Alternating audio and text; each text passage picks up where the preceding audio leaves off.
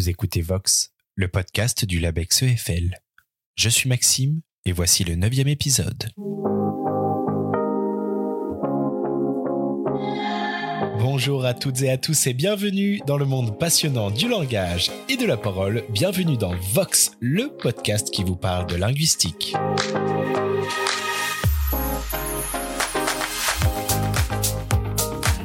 C'est un travail rare et précieux documenter l'usage de la langue ouïghour à travers un corpus massif de dialogues spontanés. Ce travail, c'est celui de Zulipe Yusufujiang, doctorante du LabEx EFL, accompagnée de Jonathan Ginsberg. Un travail en cours donc qui, au-delà de l'intérêt scientifique indéniable, soulève aussi son lot d'incertitudes et de précautions compte tenu de la situation particulièrement difficile du peuple ouïghour en Chine. Pourquoi et comment documenter la langue ouïghour? Comment travailler en lien direct avec un contexte international tendu? Quel objectif tirer d'un tel recueil? Ce sont les questions que nous allons aborder dans le podcast d'aujourd'hui réservé à nos amis anglophones. Un corpus pour la langue ouïghour, c'est le programme de Vox, épisode 9.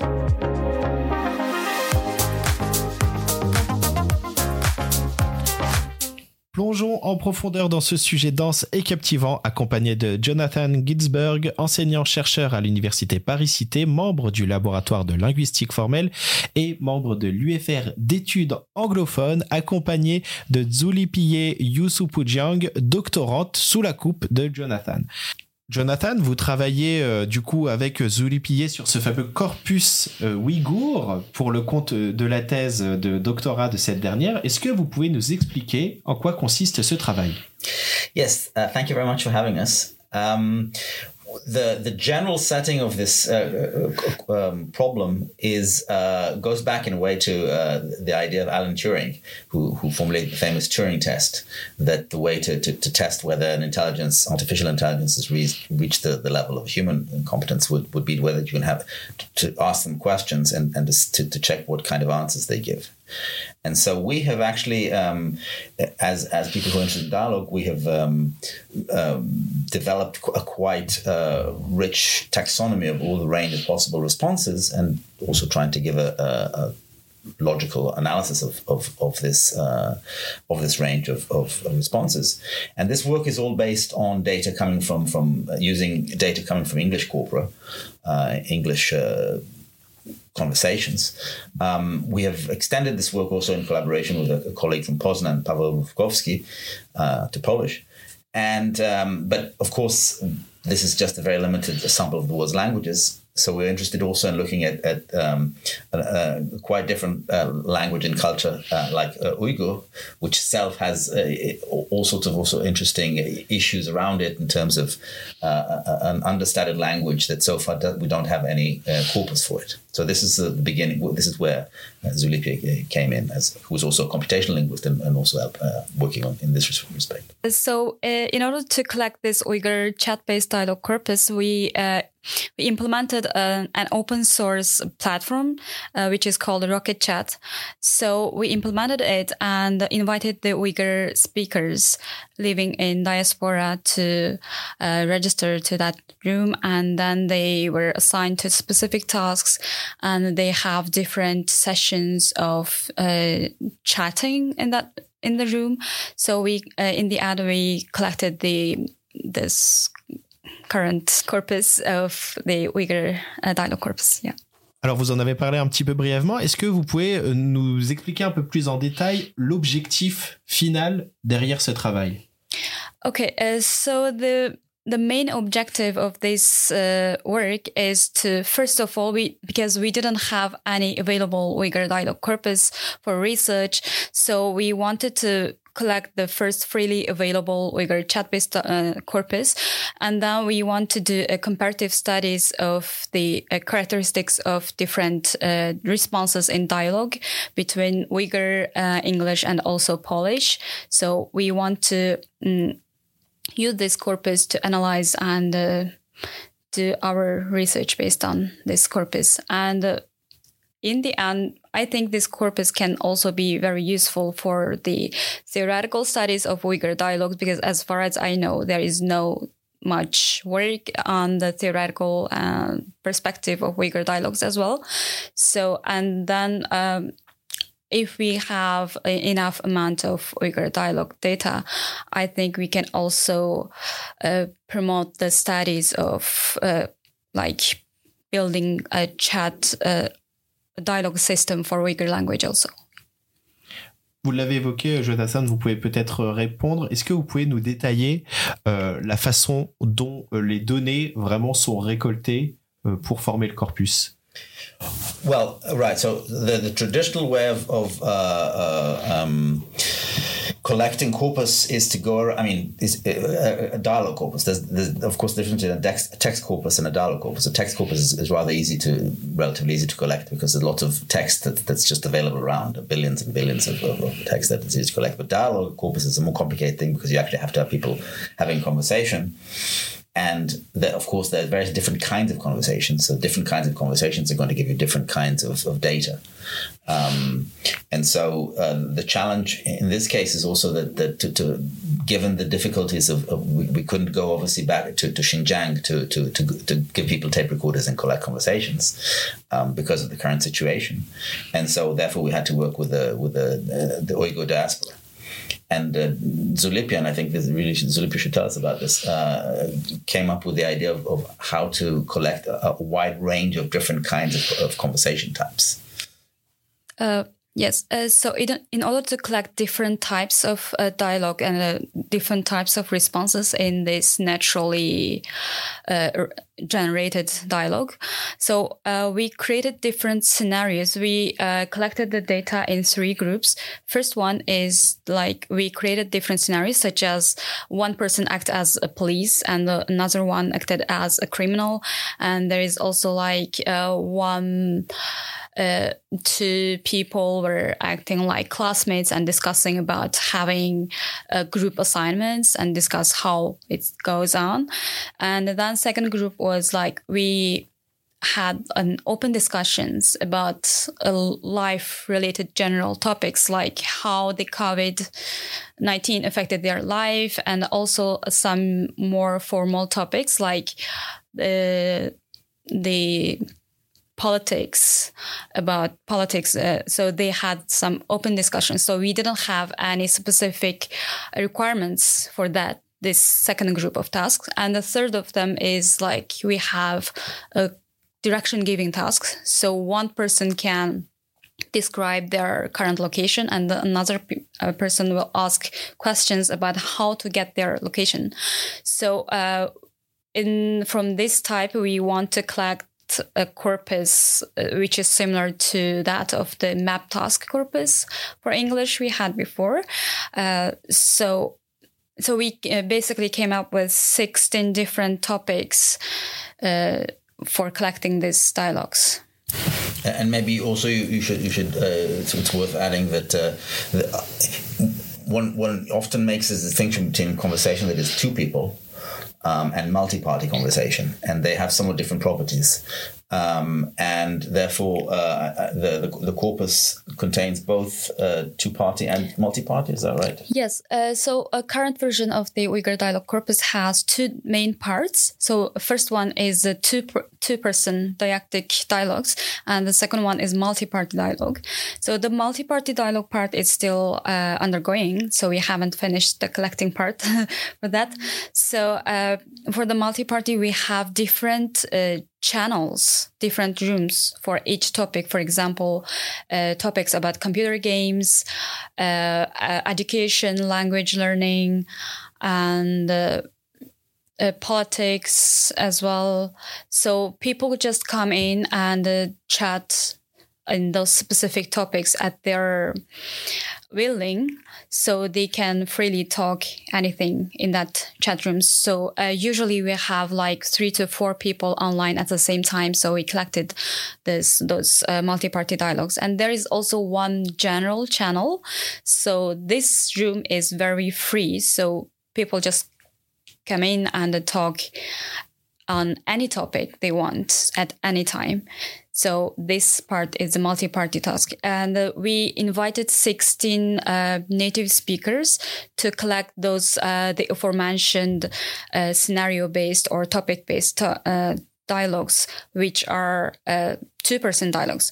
So what we did is we divided this per, divided the speakers into different groups, two person in one group.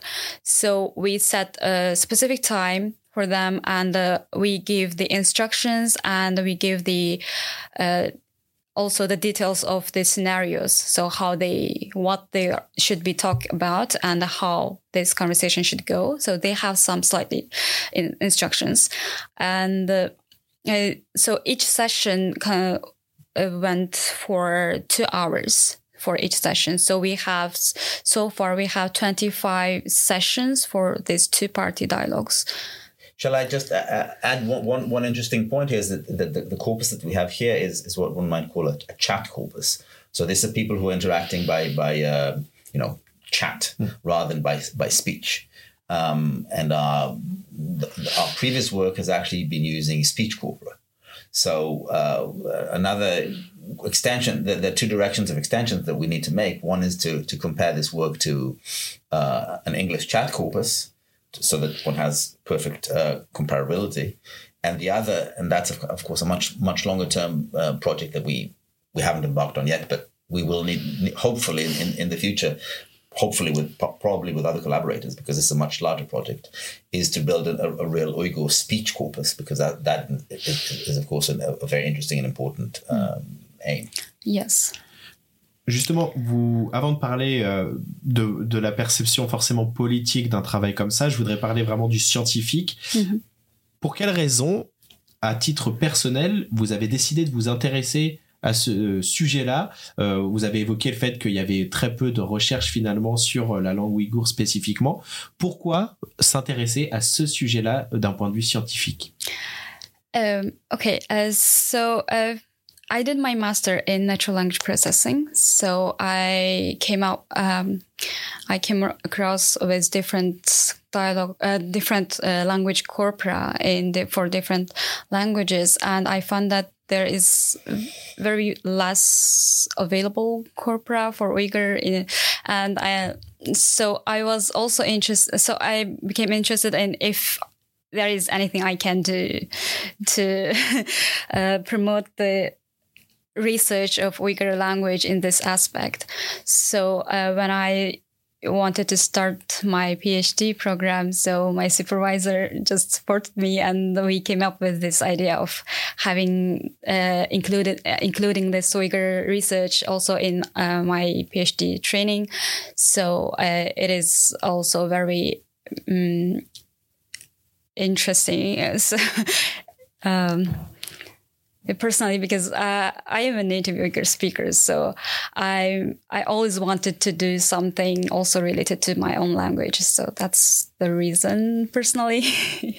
But also, one can add that um, in general, one is interested when it, when one investigates dialogue to what extent uh, the uh, generalizations that you obtain are somehow language specific, culture specific, um, and in this respect, uh, Uyghur is a, is a Turkic language and also from a somewhat different, um, grossly speaking, uh, type of uh, non Western culture. Um, and so this provides us with interesting compar- comparability with both uh, English and Polish, who are roughly speaking, one could say culturally more or less uh, similar, though have some linguistic differences. Um, and so I think it's uh, interesting. Uh, Zulipia maybe can tell us a little bit about the, the, the difference in terms of results between uh, the, the, the, the, results obtained for English and the results obtained for Uyghur. Okay, uh, so we did a bit the initial annotation for the Uyghur uh, collected corpus uh, so far also. So what we found is that the the overall trend of the distribution of each category, each response categories, both in English and Uyghur are similar, but there are also some differences. Uh, especially for indirect answers, uh, in the English corpora, uh, corpora uh, we had around, uh, around 10% of indirect answers. But for the Uyghur corpus, I remember that it was uh, 27%. So uh, one of the main reason maybe behind that we these corpora are collected differently. So we have this uh, scenario specific and uh, chat based uh, Uyghur corpus, and then uh, those uh, English corpora that we used before was speech corpora. Speech corpora. So so I think one of the reason is the the way of uh, one of the reason is that those corpora are uh, collected differently. And my uh, i also have some intuition that uyghur people maybe uh, use more indirect speech when they com- uh, when they converse. And uh, another reason may be like because those uh, participants did not know each other. So, and they just chat by typing. So maybe because uh, this also caused some problems of using more indirect answers, but we need to investigate this further to come to some uh, conclusion as well. So, and another one is the change of the topic uh, class. So we also had a higher percentage of change of change of the topic and also ignore class was a little bit a little higher than that of the english corpus so just just to back up a little bit, um, basically, we our, our general um, view of the range of possible responses is, is basically that they, they, they fall in three classes, essentially on, uh, answer type uh, uh, responses, responses that are about somehow clarifying how the interaction is going, and evasion responses. Um, and and as far as the the the, the answers go, so as Zulipia was saying, there a, seems to be a higher rate ratio of on, on the whole, usually uh, around more than uh, between 50 and 60 percent in, in, in most corpora, at least 50 to 60 percent are direct answers. Then there's a range of about 10, 10 15 percent that are indirect. But in these in the Uyghur corpus, it turned out that the range of, for the moment at least, the range moment, of indirect yeah. answers is, is, is, quite a bit higher. Yeah. Um, and as far as the topic change uh, uh, category, topic change is, is, is, is, the kind of responses that, that when you somebody asks you a question and you decide n- not to address it and to, to change the topic somehow. Um, so that there was a, I mean, the, there's, there's a fair amount of, of these, of course, in, in normal conversation. Um, and I think there was quite a bit. Also, I mean, it, it's it's a quite a bit less than direct answers. Usually it's the range of around three or four percent, something like that, of, of, all responses. Again, it ranges a little, changes a lot according to the kind of conversation you're having. If you're with a politician, we know that, that you have a, a much wider, uh, wider possibility of these. But I don't know what the, the, exact. I don't remember exactly what it was in the in the Uyghur. It, it, yeah, it was higher. I remember it was like ten percent of change the topic. Mm-hmm eight to 10%, I would uh-huh. say. So I think the reason is that we had different scenarios on the topics. So we have several topics which is, uh, require, which requires the speakers to act in a controversial settings.